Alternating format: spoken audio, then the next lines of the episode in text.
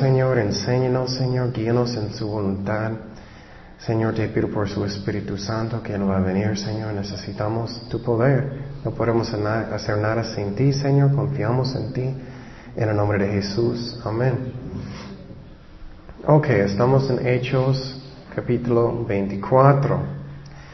Y en este capítulo um, vamos a aprender que Pablo está um, más y más y más problemas.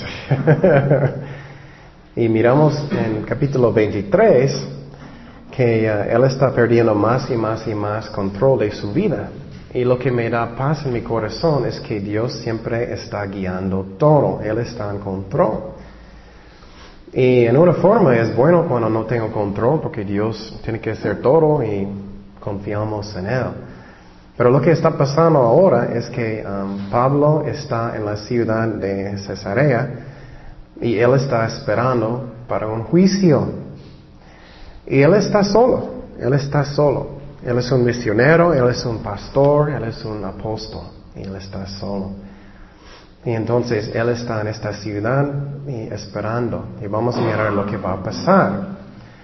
Hechos 24, versículo 1. Dice, cinco días después descendió el sumo sacerdote Ananías con algunos de los ancianos y un cierto orador llamado Tertulo, un abogado, y comparecieron ante el gobernador contra Pablo. Entonces, ah, lo que está pasando es que Pablo va a estar en un juicio y sus acusadores son los más grandes um, líderes en el país.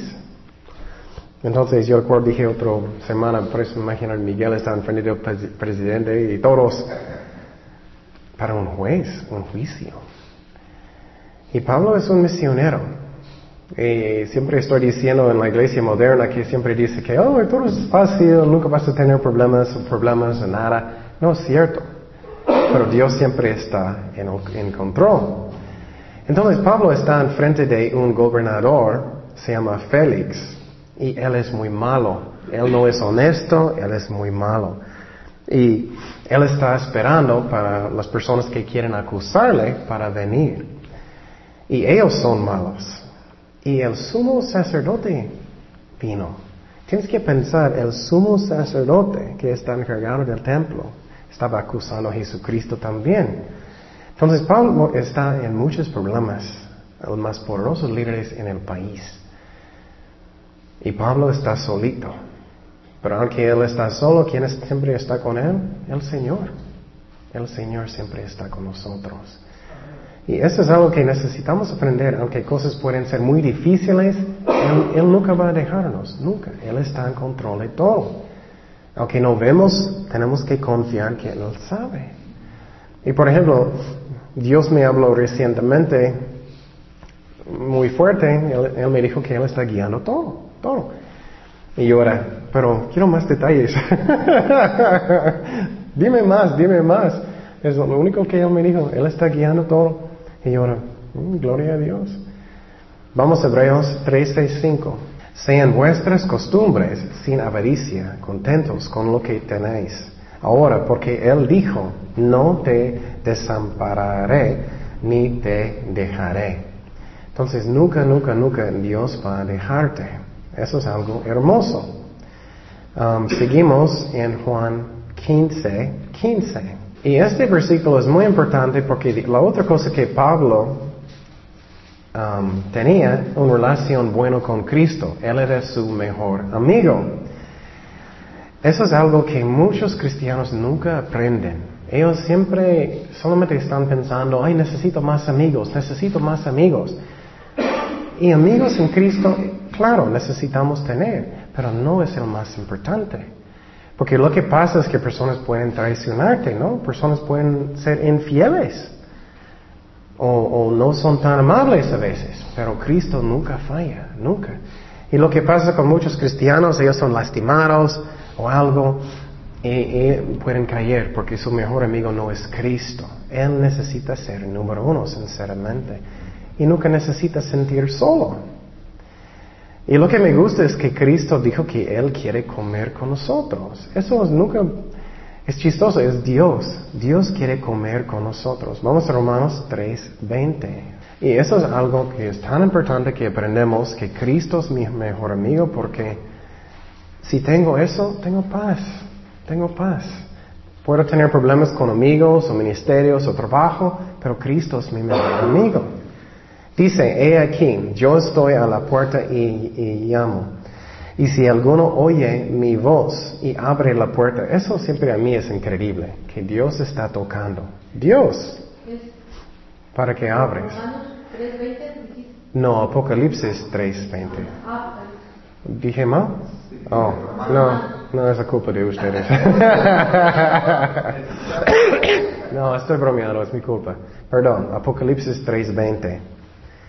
He aquí, yo estoy a la puerta y llamo. Si alguno oye mi voz y abre la puerta, entraré a él y cenaré con él y él conmigo. Entonces, aunque Pablo era solo, su mejor amigo era Cristo. Y vamos a mirar en el final, no había nadie con él. Él estaba solito, solamente Dios estaba con él. Entonces Pablo está enfrente de todos los gobernadores de Israel, él está enfrente del sumo sacerdote, y ya un abogado muy malo, no honesto, muy triste. Seguimos, regresamos a Hechos 24, versículo 2. Versículo 2. Dice, y cuando éste fue llamado, Tértulo, y comenzó a acusarle, diciendo, como debido a ti, gozamos de gran paz, y muchas cosas son bien gobernadas en el pueblo por tu prudencia. Oh, excelentísimo Félix, ustedes pueden llamarme eso si quieres. Lo recibimos en todo tiempo y en todo lugar con toda gratitud. Pero por no molestarte más largamente, te ruego que nos oigas brevemente conforme a tu equidad. Entonces, lo que pasó es que el abogado empezó el abogado empezó. Él empezó con qué? Diciendo, oh, tú eres tan increíble, tú eres hiciste todo lo bien, gracias a Dios por ti. Y que él está tratando de, qué? Que su cabeza va a ser grandísimo, ¿no? Y van a buscar lo que él quiere. Y eso siempre tenemos que tener cuidado que personas que quieren adulación, es lo que está pasando aquí. O bueno, eso es lo que él está tratando de hacer, como para que su, su cabeza va a ser muy grande, para que van a pensar, oh, sí es cierto, soy tan bueno. Él está diciendo, oh, tú hiciste todo para que tenemos prosperidad, para que tenemos, tú tienes tanto sabiduría y todo.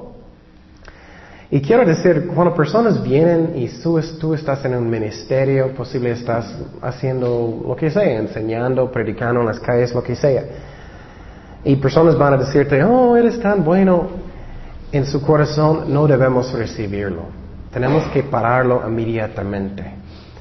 Si no lo haces eso, puede crecer orgullo en su corazón. Entonces, eso no debemos recibir. Claro, puedes decir gracias, que Dios está trabajando o algo así. Sí, es sincero, no como, sí, gracias. y tienes que parar eso inmediatamente o lo que puede pasar en su cabeza va a crecer, vas a tener orgullo. Y siempre tenemos que pensar que yo no puedo hacer nada, nada sin Cristo. Vamos a Juan 15, 5. Y entonces, un ejemplo en la Biblia, era el rey Saúl. Él aceptó adulación, él aceptó. ¿Y qué pasó? Él cayó en orgullo y pecado. Entonces, nunca debemos aceptarlo. La gloria es, para quién? Es para Jesucristo. Juan 15, 5 dice, yo soy la vid, vosotros los pámpanos. Ese es uno de mis favoritos versículos. El que permanece en mí y yo en él, este lleva mucho fruto, porque separados de mí, que nada podéis hacer. Entonces, inmediatamente si alguien va a darte como este abogado, oh, tú eres increíble, no recibes. Inmediatamente, no puedes hacer nada sin Cristo. Si lo haces, puedes caer en pecado. Vamos a Proverbios 6, 24. Y quiero decir que el diablo va a mandar personas de, hacer eso también. Es una forma de tentación.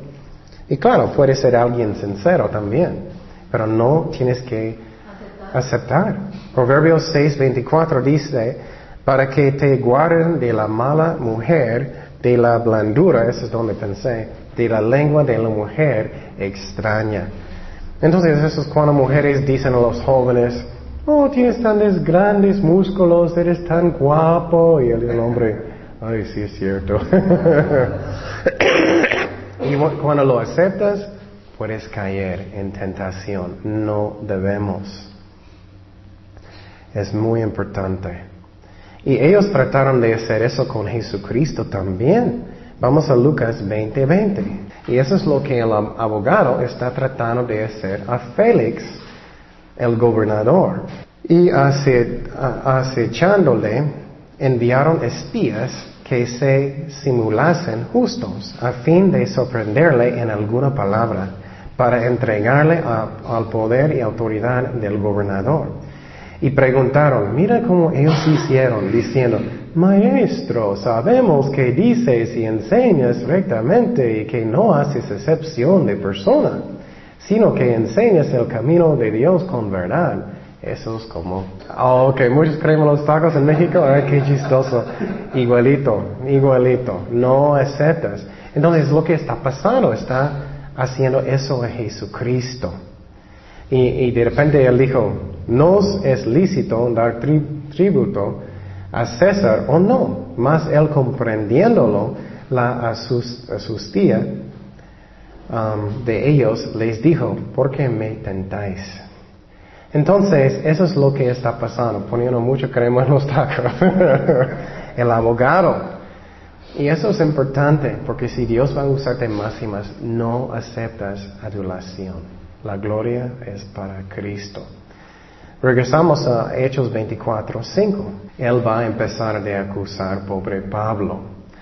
Y cuánto él sufrió en sus viajes misioneros, ¿no? ¿Cuánto quejamos nosotros? ¿Cuánto él sufrió? ¿Qué dice en versículo 5?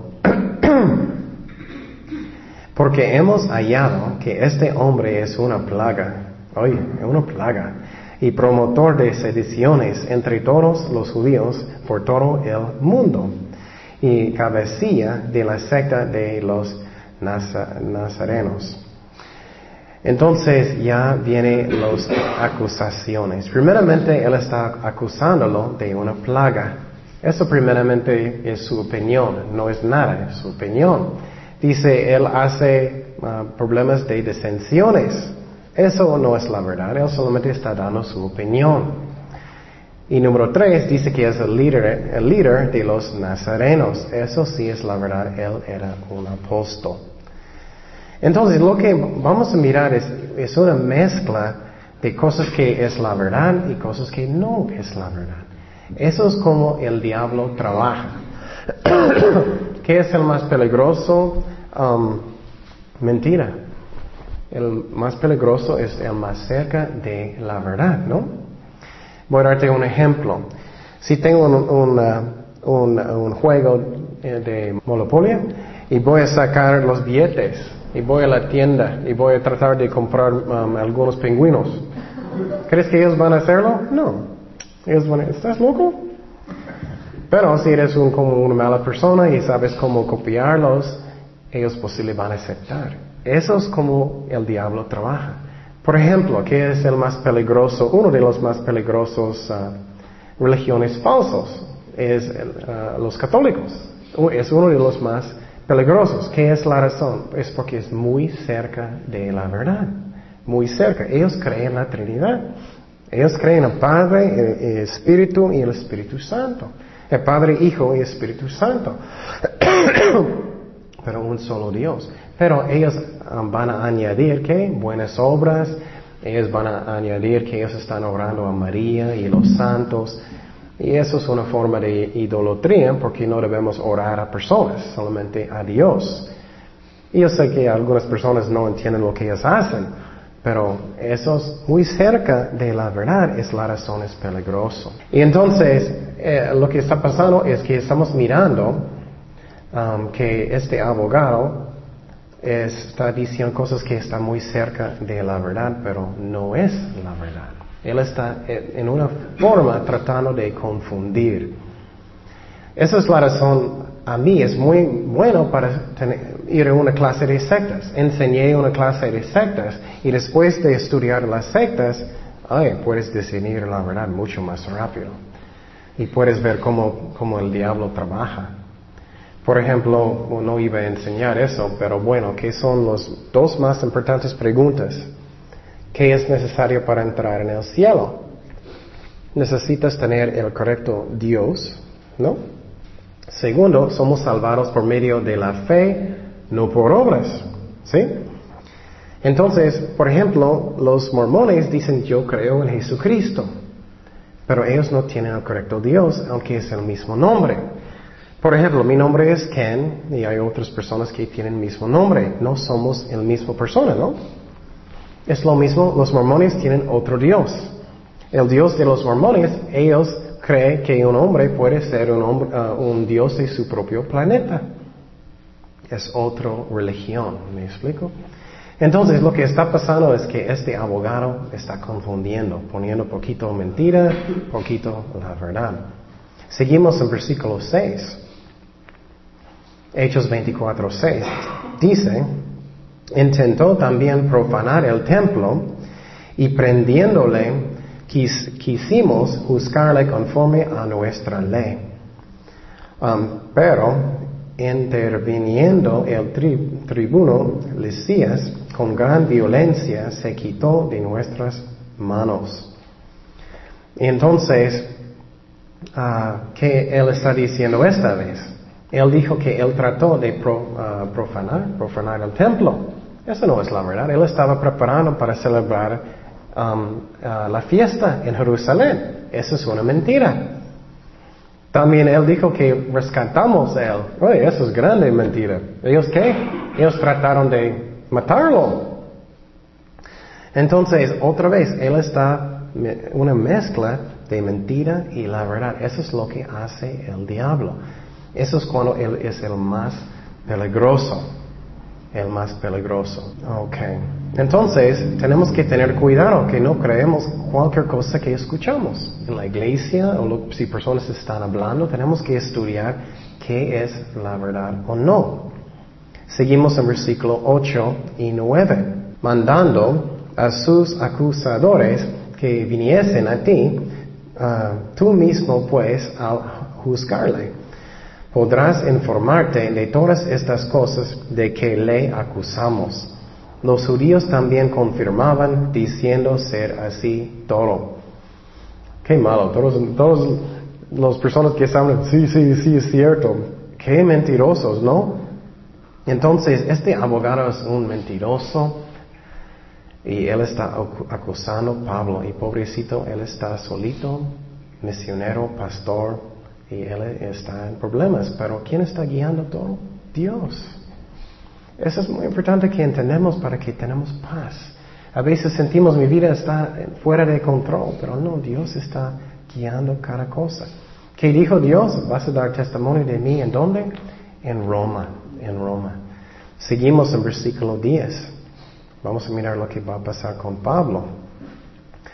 Habiéndole hecho señal el gobernador, a Pablo para que hablase, este respondió, porque sé que desde hace muchos años eres juez de esta nación, con buen ánimo haré mi defensa.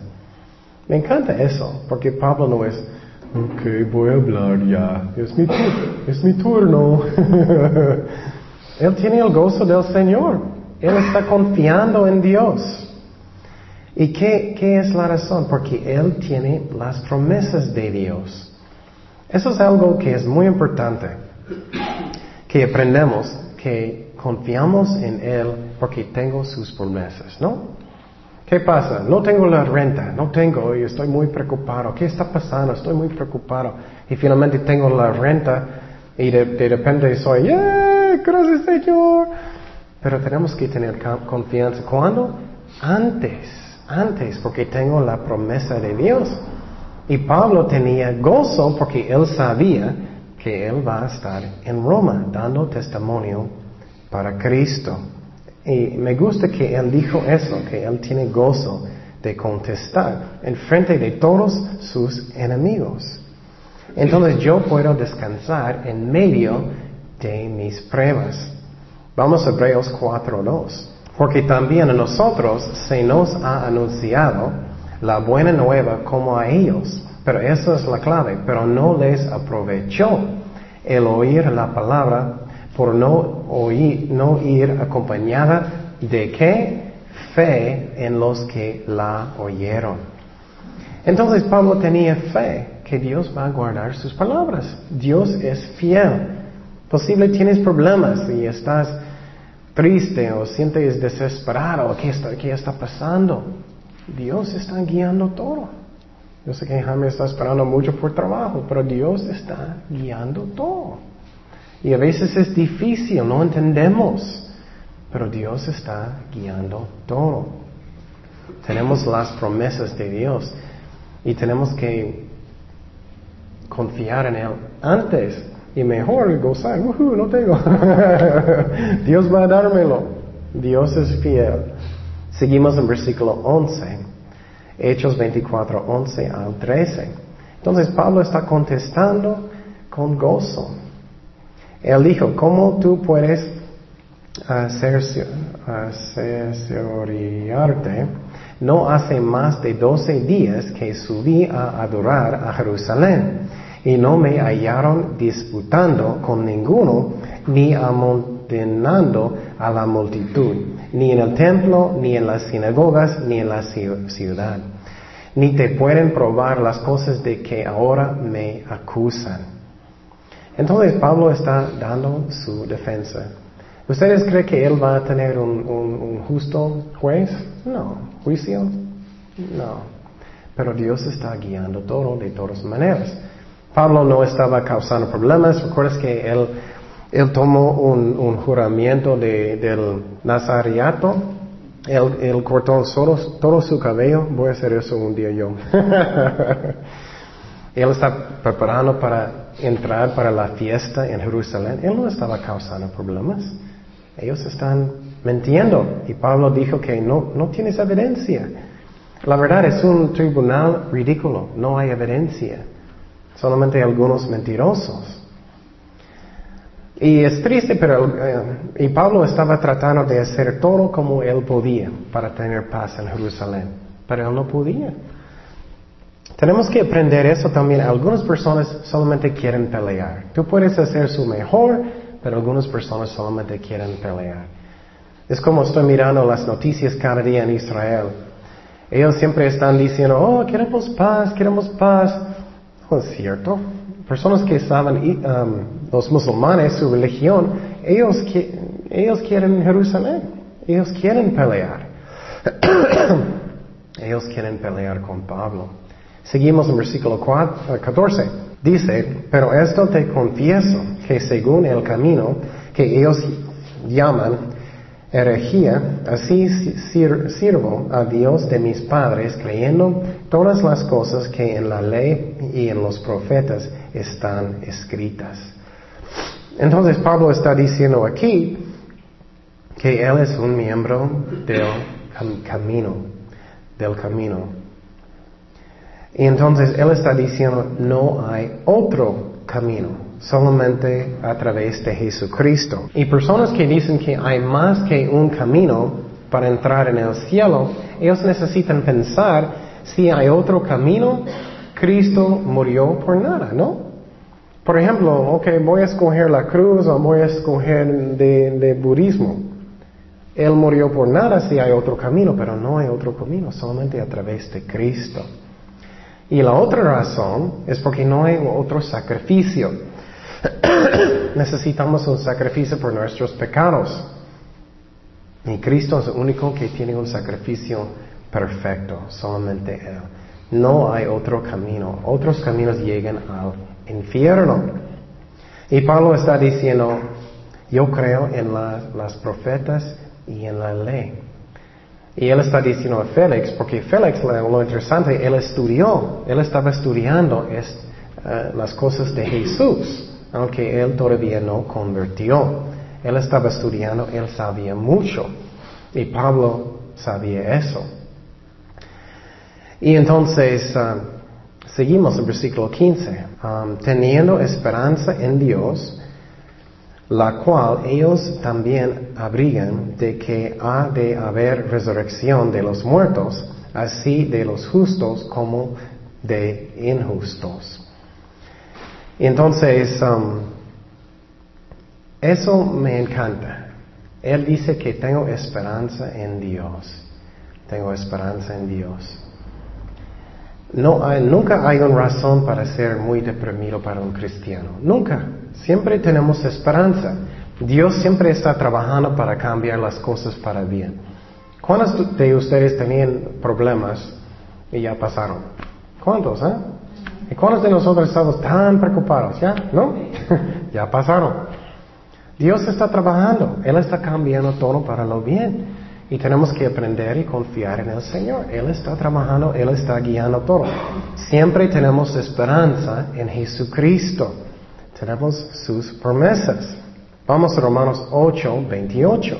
Muy común promesa.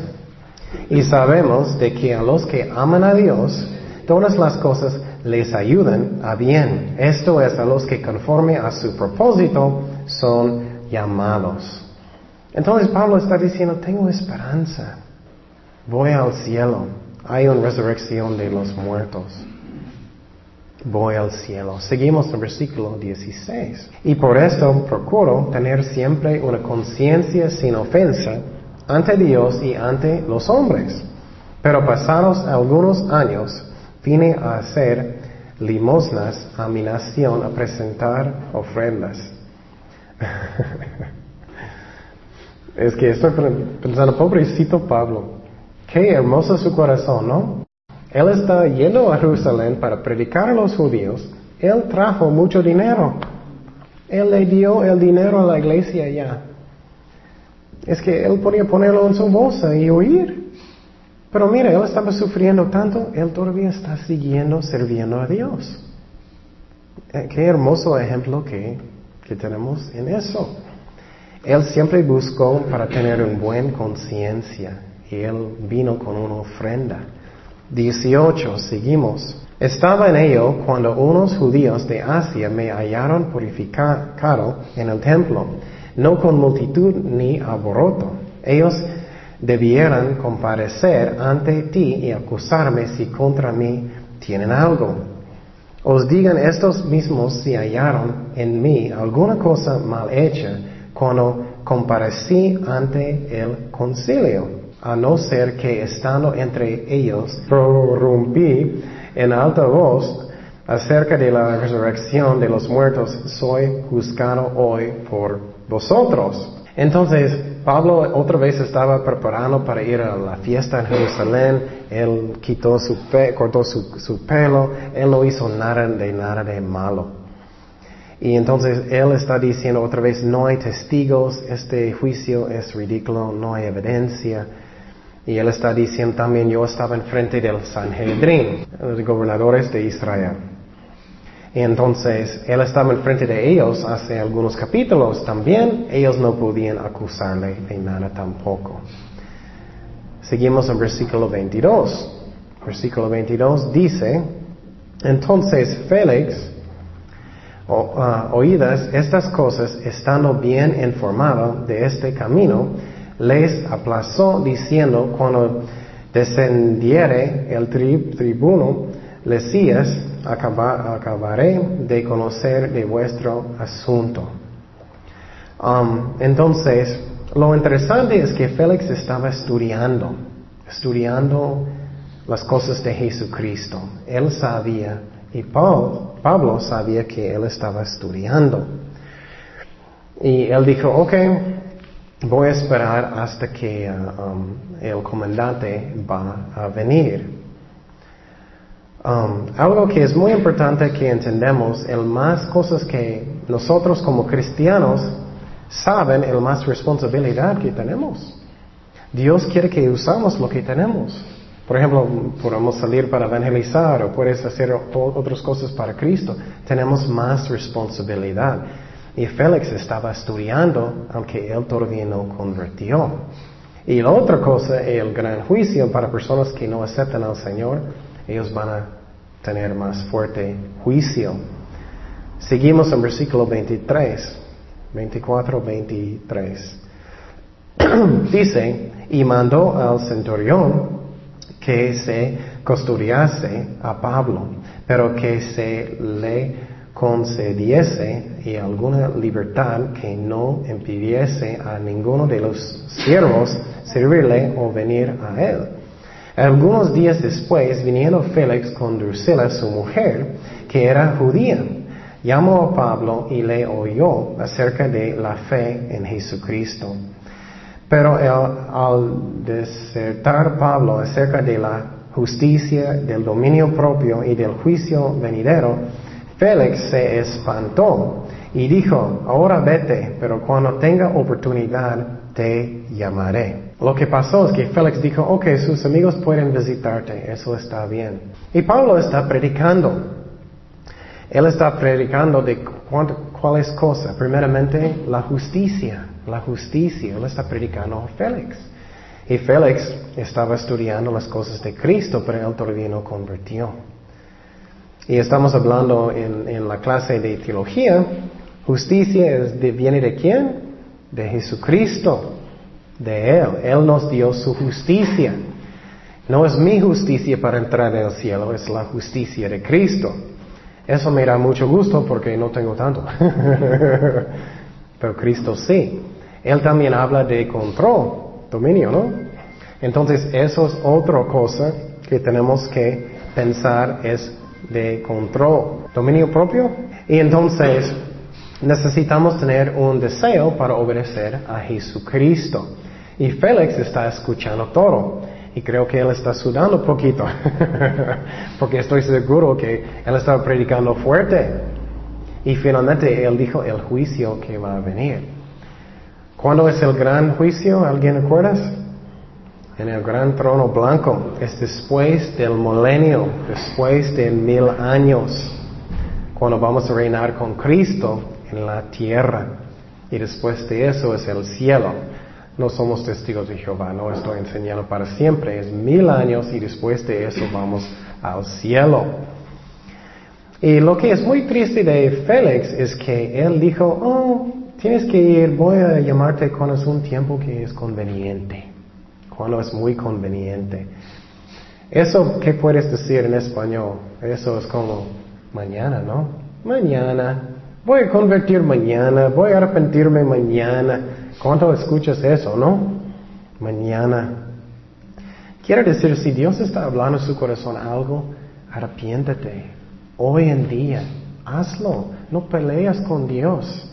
El más tiempo que esperamos es peligroso porque vas a endurecer su corazón.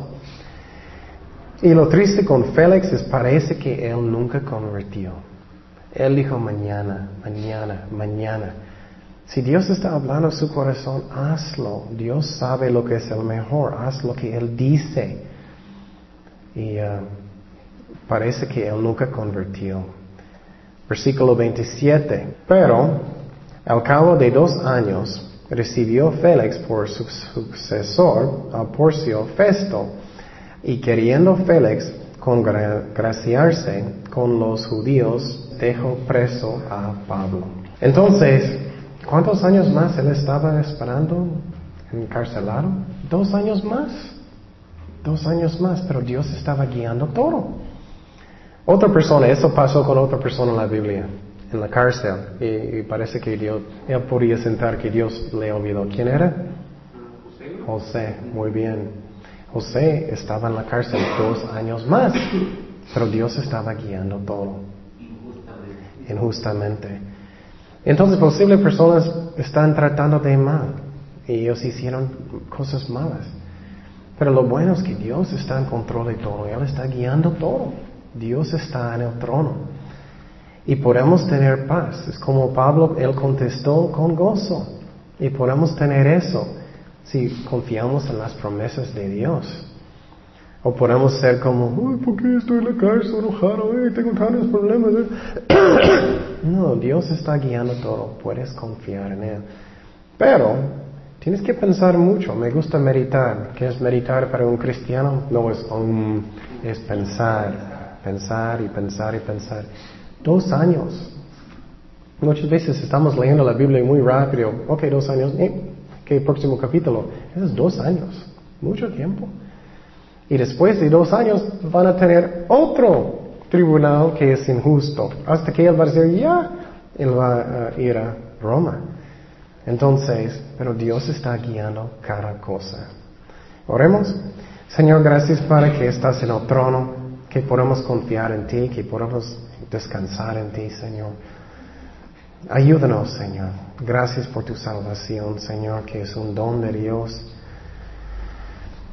Y si alguien aquí todavía no ha dado su vida completamente a Cristo, um, la salvación es un don de Dios. Cristo murió en la cruz. No es por obras, no podemos trabajar para entrar en el cielo.